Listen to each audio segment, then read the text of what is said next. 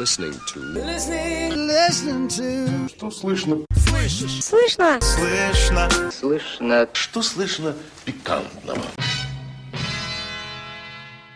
На дворе понедельник, и из ваших наушников и динамиков вновь раздаются странные звуки. Это значит, что вышел очередной выпуск подкаста «Что слышно?». У микрофона Денис Гольдман. Что ж, со времени прошлого выпуска минуло аж две недели, но у меня есть уважительная причина. Зимой, тем более в России, очень тяжело жить. Слишком много негативных факторов, все вы их прекрасно знаете, а, да и перечисление этих факторов займет слишком много времени. Лучше сразу перейдем к делу, чего время зря терять. Ага. Тем паче, что новостей накопилось много за 14 дней, и что обсудить, над чем посмеяться, в честь чего поплакать. Поехали. Что слышно пикантного? Кузбассовец переодевался цыганкой и совершал магические кражи. Подвела щетина. Щи. Молодой человек 26 лет входил в образ гадалки, чтобы похищать деньги и продукты из ларька в городе Полысаево. Полиция начала расследование после заявления продавщицы. Она рассказала, что в конце рабочего дня в павильон зашли две женщины цыганской внешности. Одна из них заговорила с работницей, сообщив, что на нее наложена порча. За определенную плату цыганка готова была исцелить женщину. Напуганная продавщица пригласила незнакомку в подсобное помещение, где у нее и потребовали все деньги и волос с головы для магического обряда. Потерпевшая передала выручку магазина, а после завершения сеанса магического еще и отблагодарила продуктами. Знаешь, что это? Что это? Гефильте фиш. Это фильтифиш. Фильтифиш. Ты хочешь фильтифиш? А вот шиш. Цыганка пообещала, что деньги и здоровье и, что важно, жизненная удача вернутся через несколько дней, после чего скрылась. Позже полицейские выяснили, что мужчина уже не раз совершал подобные преступления. От его действий, магических ритуалов, обрядов и так далее пострадали многие, многие женщины, многие продавщицы, многие продавцы, наверное. Ну, пока, конечно, подробности неизвестны этой занимательной истории. В конце рабочего дня что не бывает в конце рабочего дня в нашей стране? В конце рабочего дня может произойти все, что угодно, и если перед вами появляется цыганка, гадалка, даже не буду акцентировать внимание на национальной принадлежности, просто гадалка или экстрасенс э, женского пола с щетиной и говорит, что у вас не все хорошо с кармой, лучше стоит поверить, наверное. Деньги, конечно, ни в коем случае нельзя доверять, э, это понятное дело, деньги нужно беречь, любые. This look like money, motherfucker? Money be green! Даже в таком случае в конце рабочего дня. Я вот вспомнил, как в прошлом году, где-то в конце, в декабре, я сходил в парикмахерскую. На тот момент я запустил то, что у меня происходит на голове. Хотел что-то интересное придумать, но в итоге, конечно, у меня, как обычно, сдали нервы. И в один из темных химкинских вечеров я решил все сбрить. Так вот, прихожу я в свою обычную парикмахерскую, привычную, а, куда я всегда хожу. Она недалеко от дома. Э, мастер, женщина такого бальзаковского возраста, именно бальзаковского, там, за 30 ей было, окинула меня подозрительным взглядом, задала пару наводящих вопросов. Пока на меня стригла, к ней пришла подруга, такая солидная, роковая женщина в кожаных штанах и в леопардовой шубе. Она пришла, села на диван неподалеку и начала общаться с мастером, по душам, что называется. Она спросила первый вопрос, который она задала после там обсуждения всяких маникюров, педикюров и цвета волос, хны, краски и так далее, был следующий. Слушай, а что у тебя там с Олегом? Я заинтересовался, там, ну, сплетни, это всегда интересно.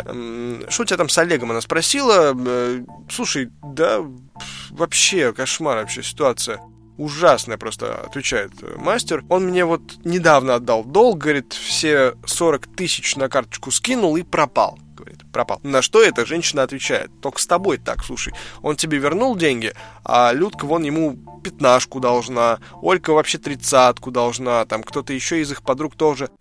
Должен был этому неизвестному Олегу таинственному э, кучу денег. Я так и не понял вообще, почему он ей вернул, хотя ну, ее подруги были должны, и не стал акцентировать на это внимание, я просто заинтересовался, потому что деньги Олег и женщины обсуждают мужчины деньги, это что-то интересное. Подумал я и стал слушать. Потом как-то вот слово за слово, и э, мастер начала рассказывать такую историю, которая у нее с ней недавно случилась, которая раскрыла, собственно, то, чем занимается по жизни этот таинственный Олег. Как-то вот вечером недавно она стояла у плиты, готовила ужин, э, муж был под боком, и тут звонит этот Олег. Типа, приходи, ты мне нужна. Она ему, я, слушай, я что-то не в настроении, не хочу, не хочу. Он говорит, так слушай, у меня есть чем тебе поднять настроение. Я, у меня кое-что есть для тебя очень интересное, важное и полезное.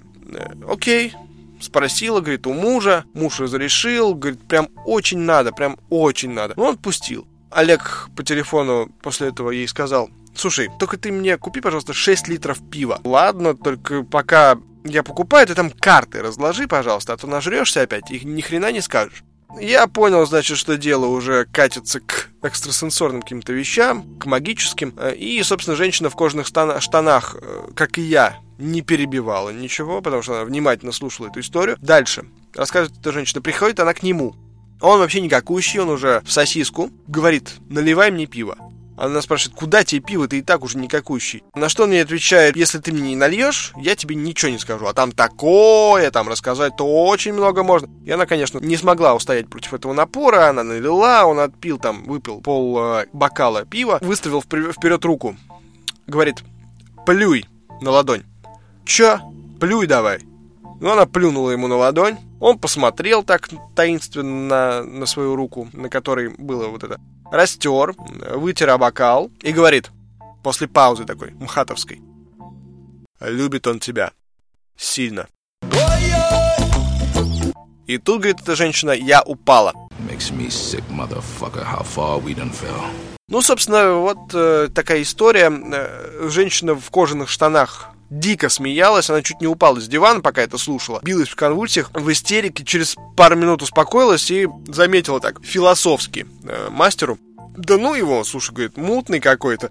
Зачем ты к нему вообще ходишь так часто? И вообще, в принципе, ходишь? Ну, он же мне правду вначале говорил про меня, про всех, и теперь что-то он э, зазвездился, правда, совсем. Говорит, я сын солнца, я вижу звезды, читаю по звездам. Жалуется, что на кладбище его в полночь не пускают, говорит, землю собирать. Охрана не пускает. Только если бутылку водки купит, тогда пускают. А если не купят, то не пускают. Поэтому вот ему приходится деньги, собственно, с клиентов в повышенном тарифе и собирать. И тут я понял, что лучше с этим не связываться, и после того, как меня подстригли, я, э, конечно, боялся за свои волосы, потому что вдруг они там понесут куда-то к этому Олегу или перепутают. В крайнем случае Олег возьмет, чары какие-нибудь наложит, и все. Ну ладно, хватит о магии. Давайте поговорим о ежедневной рутине, о том, что мы видим и чувствуем и используем каждый день. О чае. О прекрасном чае. В Петербурге осужденный наркодилер э, сбежал после приговора, когда приставы отлучились выпить чаю. В феврале 35-летний Денис Охлопков был приговорен к пяти годам строгого режима за хранение и транспортировку наркотиков. После оглашения судебные приставы вывели его из зала суда и довели до комнаты отдыха, где приковали наручниками к батарее. После этого приставы ушли пить чай. Спустя 8 минут камеры наружного наблюдения у суда зафиксировали, как Охлопков спокойно вышел из здания суда. Его, кстати говоря, до сих пор не нашли. Oh, fuck. Предположу, что это единственный случай, когда игра «Чай-чай-выручай» действительно пришла на выручку. Ну и здесь стоит, наверное, обратиться классику, который что-то подобное уже в своих произведениях описывал. Ведь таких, как он, мы ценим за то, что их истории универсальны и трогательны. Эстрадный классик чайного дела, и я сейчас говорю не о Николае Баскове, а совсем о другом. Люблю чай, как панда любит бамбук Так же, как любит литрюк дуть траву В чайной двухе без обмана, нет, это не трюк Эй, поставь чайник на плиту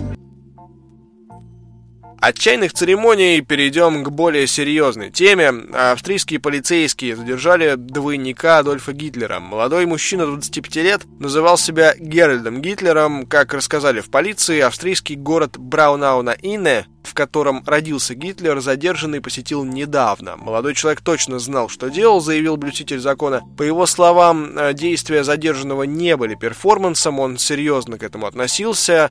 Come on. Задержанного обвиняют в прославлении эпохи нацизма, что в Австрии считается уголовным преступлением, собственно, справедливо. Власти Браунауна Инне начали расследовать сообщение о двойнике Адольфа Гитлера ранее в феврале. Как сообщалось, у молодого человека характерные усы, прическа и одежда.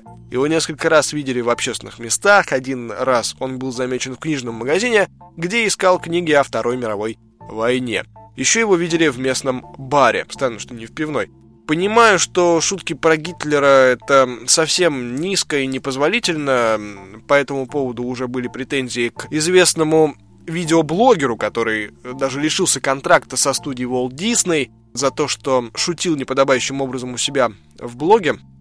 Ну, собственно, по делам, потому что я не понимаю, как. У меня очень много гневных мыслей по этому поводу. Как человек, который просто играет в компьютерные игры и снимает это на камеру, может заключить многомиллионный контракт э, со студией Walt Disney и вообще иметь какую-то аудиторию. Это парадокс, который неоднократно освещался в разных мультиках, фильмах, в Саус-парке о нем говорили. Так вот, не об этом речь. Речь о том, что э, шутить о Гитлере – это удел стартаперов загнивающего Запада. Но позволю себе, пожалуй, провести одну малюсенькую параллель. Позволим мы человеку, который там на Майдане вытирал о нас ноги, вытирал ноги фактически российский флаг, приезжать сюда. Так а слушать-то кого в итоге? Любую музыку слушайте, знаете. Фашист! Между прочим, э, стоит добавить, что та австрийская история получила развитие, потому как на Кубке Федерации по теннису, который проходил на Гавайях, перед матчем между представителями США и Германии вместо гимна Германии исполнили гимн Третьего Рейха. Соответственно, композиция была запрещена в стране сразу после капитуляции нацистской Германии в 1945 году. Представители Ассоциации тенниса США позднее принесли извинения в Твиттере, процитирую, «искренние извинения сборной Германии и ее болельщикам за устаревший национальный гимн, подобная ошибка больше не повторится».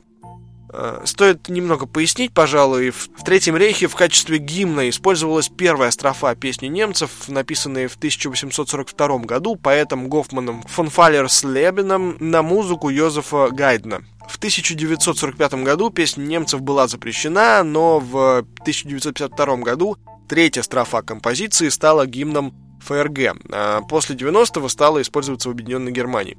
В этой связи у меня две теории. Первая касается того мужика, который гостит в Австрии. Вот он поставил песенку, быстренько сбежал в аэропорт и вот после этого в Австрии читал журнальчики про Вторую мировую войну. Вторая версия касается человека, голос которого уже появлялся в этом выпуске, и это не я, прошу заметить. Имя этого человека прозвучит далее не раз. Сейчас вот я подумал о том, что это напоминает игру, когда во время чьего-то публичного выступления загадывается какое-то слово, и при его произношении несколькими людьми выполняется определенное согласованное действие. Ноги там перекладывают или в ладоши хлопают. Не буду так делать, потому что уважаю вас, своих слушателей, и... Уважай себя, уважай другие. Все станет понятно, честно говоря, в ближайшие секунды уже. А пока из загнивающего Запада перенесемся в Россию, время российских новостей настало. Тем более, что у нас от общемировых трендов отставать не принято. Вот случилось у нас это в культурной столице, где же еще, собственно, на акции в поддержку передачи Исаакиевского собора Русской Православной Церкви депутат Госдумы Виталий Милонов заявил, что православные намерены в этом конфликте стерпеть все нападки и победить, как когда-то стерпели гонения от предков его политических оппонентов. It's Baltimore, gentlemen.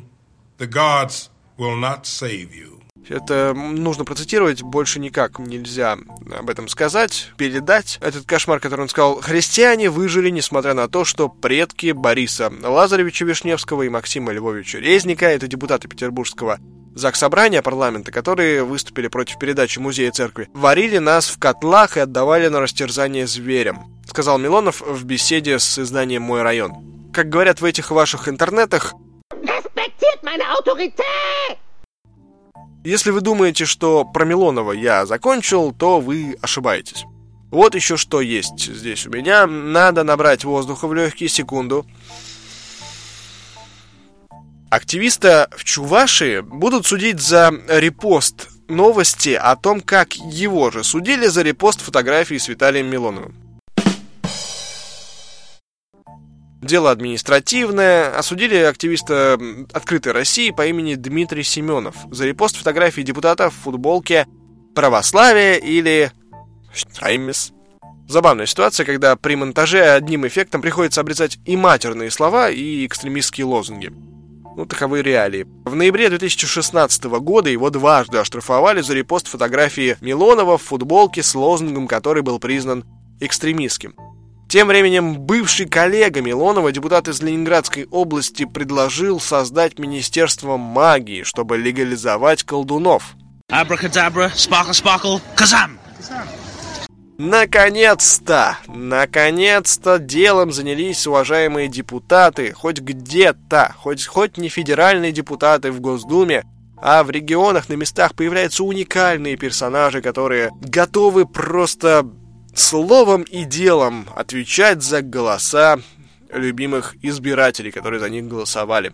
Венгардиум, как говорится, Левиоса. Это наш великий полководец Суворов сказал так. Здесь нужно процитировать этого замечательного депутата, по-другому никак. Как правило, люди несут магам и колдунам последние деньги на решение своих проблем. К сожалению, из-за того, что данная отрасль не регулируется, люди часто становятся жертвами мошенников, которые берут деньги и не выполняют обещания. Данным законопроектом предлагается узаконить деятельность разнообразных колдунов, мистических экстрасенсов и прочих, чтобы у людей появилась возможность получать гарантии своих услуг, это несколько похоже на историю с проституцией. Есть мнение, что победить проституцию нужно ее легализовать. В данном случае то же самое, сказал депутат.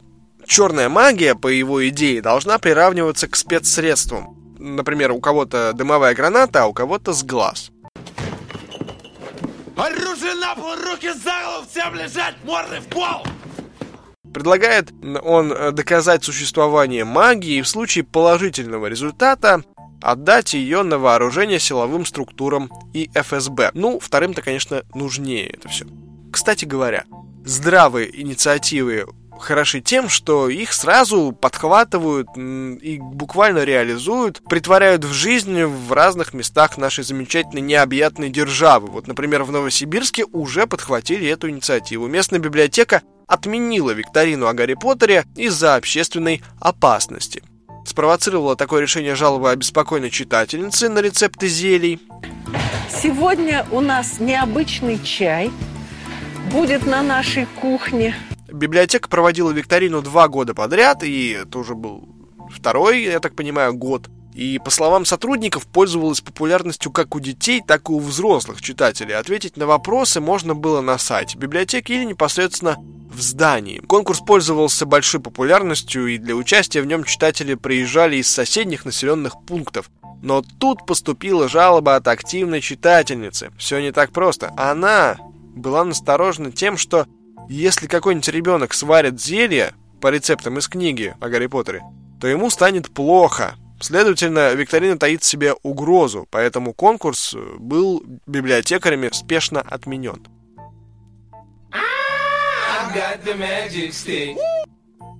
Хватит, в общем, магии, от нее уже как-то не по себе, вернемся на землю грешную, к маглам. Здесь тоже случаются волшебства и нехилые. Ага.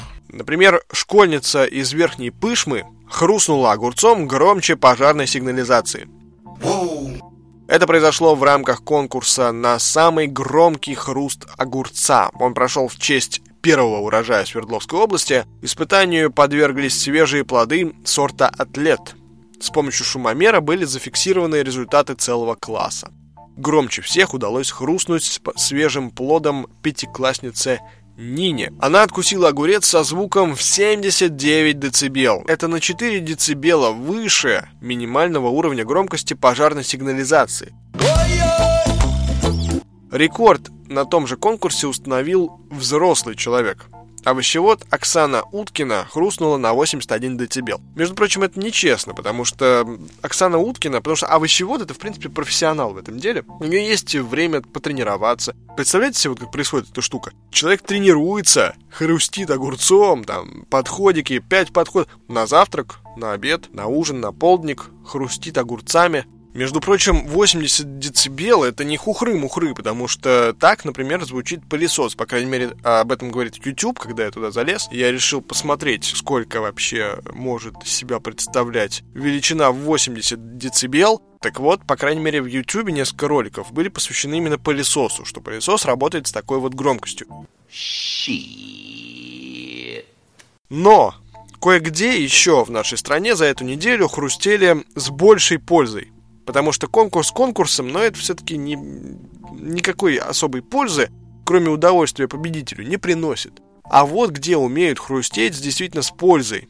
Не только физической, но и духовной. Хрустели там, правда, не тем овощем, не огурцом, там хрустели капустой. В Тульской области монах местного монастыря ударил своего коллегу, другого монаха, кочаном капусты и получил за это в итоге год ограничения свободы. Это было так. Утром 10 декабря 2016 года два монаха находились в коридоре братского корпуса монастыря. Из-за того, что подсудимый занял своими продуктами весь общественный холодильник, между монахами произошла ссора. В ходе конфликта монах взял в правую руху... Руху, да, монах руху... Руху, руку, руху в ходе, в ходе конфликта монах взял в правую руку качан капусты и, используя его в качестве оружия, нанес коллеге один удар по голове. Своими действиями подсудимый причинил потерпевшему легкий вред здоровью и получил в итоге год ограничения свободы. Вот берете вы капусту, съедаете ее и все. И никакого, никакого продолжения не нужно, потому что, ну, хрустеть, конечно, хорошо, особенно с духовным умыслом, но все-таки это не то. Вернемся опять к деньгам. После веры, после святого опять нужно вернуться к меркантильным вещам. Мне кажется, вот так вот держать себя в тонусе и туда-сюда, туда-сюда шнырять потихонечку. Банк России выпустит пластиковую банкноту в честь чемпионата мира по футболу. Предположительно, произойдет это в первом квартале 2018 года, то есть год остался, может даже меньше. Номинал, номинал памятной купюры составит ни много ни мало 100 рублей. Сообщается также, что пластиковой может стать одна из новых банкнот Центробанка номиналом в 200 или 2000 рублей, которые должны быть выпущены до конца 2017 года. Дизайн этих купюр Центробанк утвердит в апреле этого года, то есть 17 -го.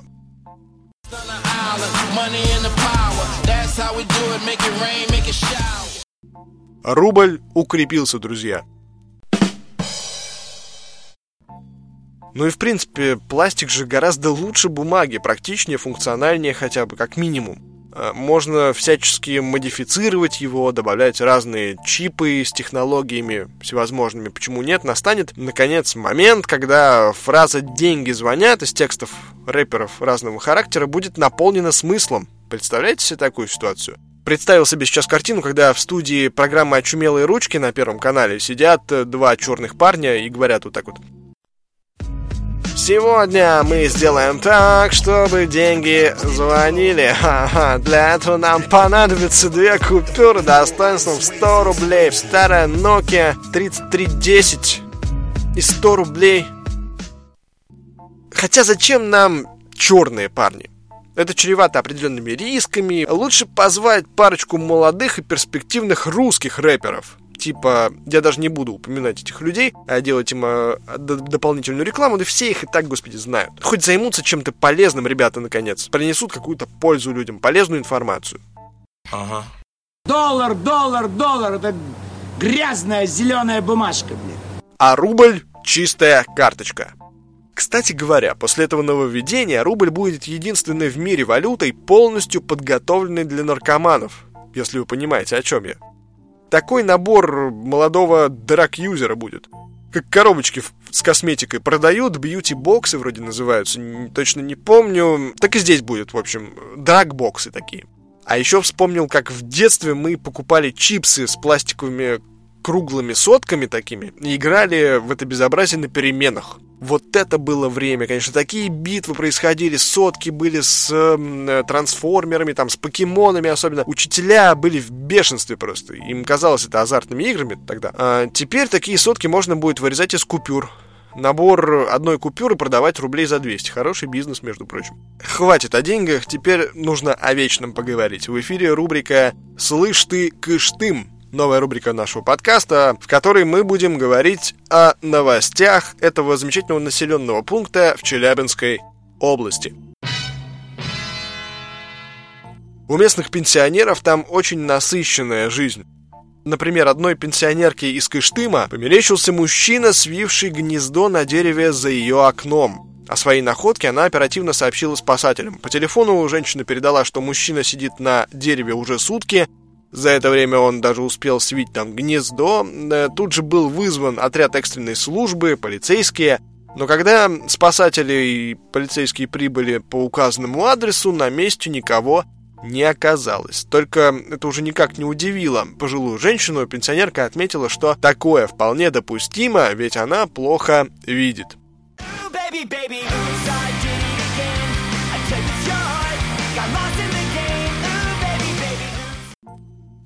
Другая пенсионерка из все того же Кыштыма вызвала полицию, заявив, что убила человека.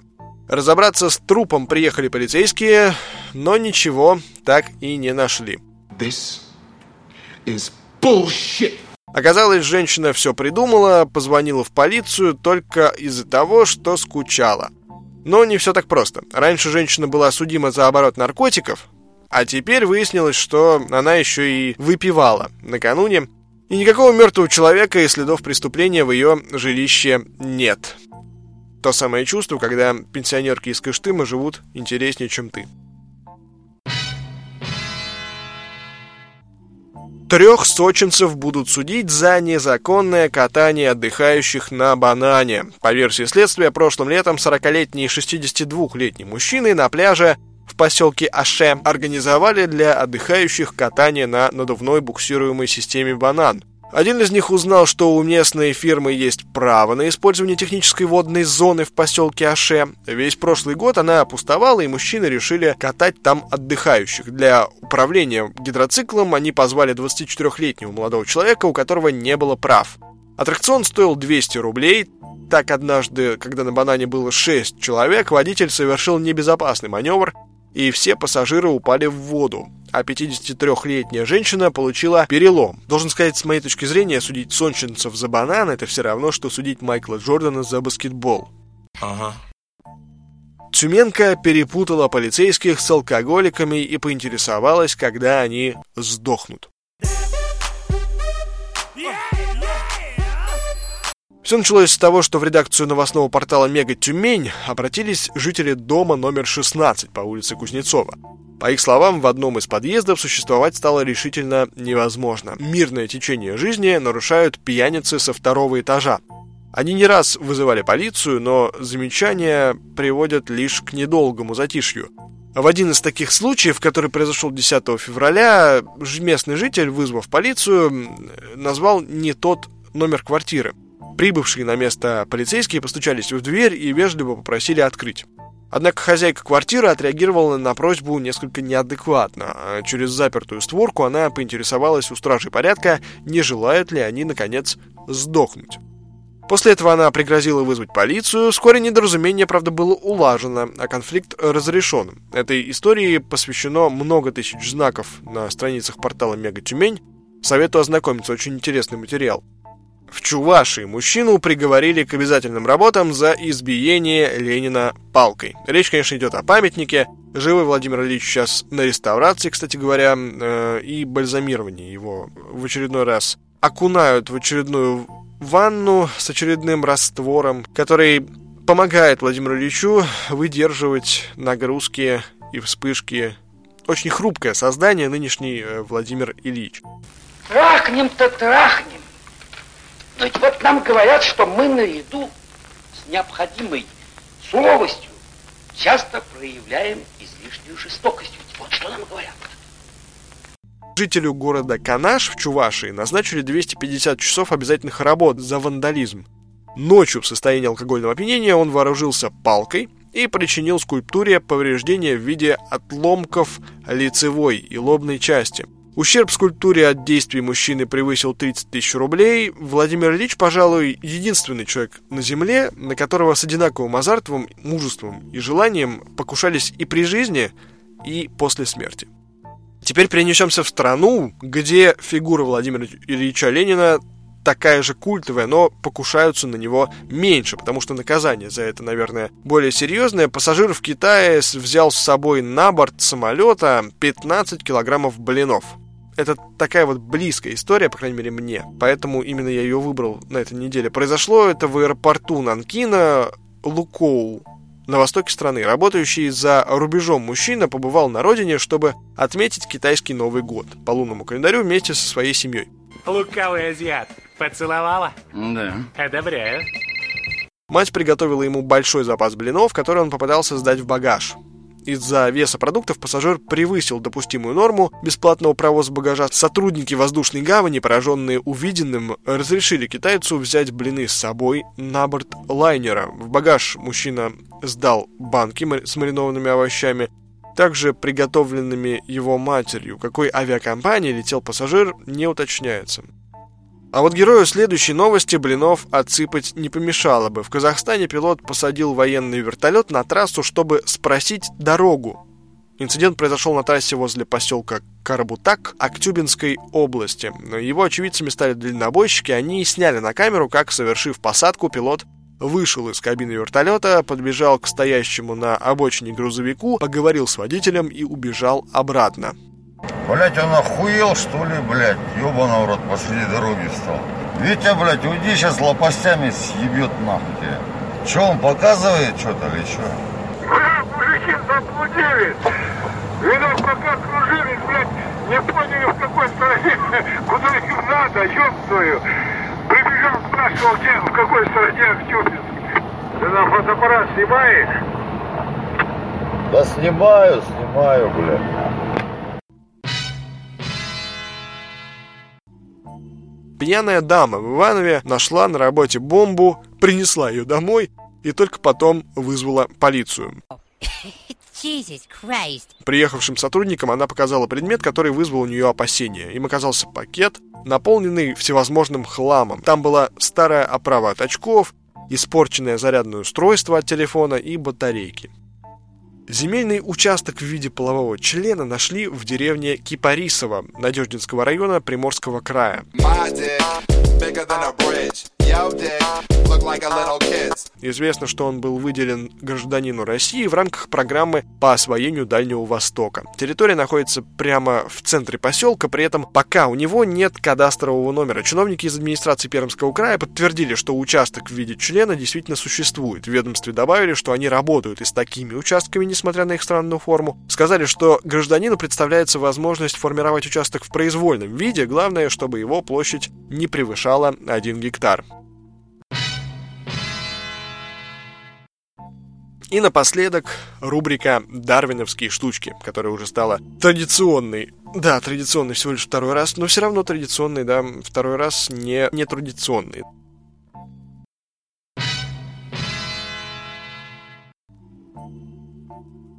Полицейские освободили пьяного ежика, застрявшего в банке из-под йогурта. Инцидент произошел в Австралии. Ежик попал в непроизвольную ловушку в одной из улиц города Эратаун. Судя по всему, еж застрял головой в выброшенной упаковке из-под йогурта в одном из мусорных баков, куда он забрался в поисках еды. Остатки молочной продукции успели перебродить и заставили колючего странника немного опьянеть. Патрульные полицейские поймали животное и освободили его из плена. Полиция выразила надежду, что случившееся предостережет других ежей от попыток поживиться чужим мусором. Just say the word, say the motherfucking word. Японские зоопсихологи показали, что собаки и обезьяны судят о людях на основе того, как они общаются с другими людьми. Животные негативно оценивали людей, несправедливо поступавших с другими, и отдавали предпочтение тем, кто помогал другим людям. Изначально ученые провели исследования на людях, как раз таки. Выяснилось, что маленькие дети судят о людях на основе того, как они ведут себя по отношению друг к другу. Например, трехлетние дети менее охотно помогают тем, кто ранее вел себя нечестно честно по отношению с другими, и даже дети младше года, не, не умеющие говорить, отдают предпочтение тем, кто помогал, а не мешал другим. Все это позволяет психологам предположить, что у детей есть врожденное чувство справедливости. Оно проявляется еще до того, как им объяснили, как нужно поступать с другими. Затем точно так же ученые исследовали собак и обезьян-капуцинов. После проведения определенных опытов они показали те же результаты, что и дети. Что ж, пора заканчивать это безобразие и наслаждаться жизнью в России дальше. Тем более, когда на носу праздники и много выходных, это, черт возьми, особенно приятно. Но напоследок вот что. Если вы хорошо провели выходные, и у вас болит голова, а воспоминаний нет никаких, то не печальтесь. Пожалуйста, не печальтесь, подумайте о ежах. Вы не знаете, насколько тяжело приходится им. До скорого! Что слышно пикантного?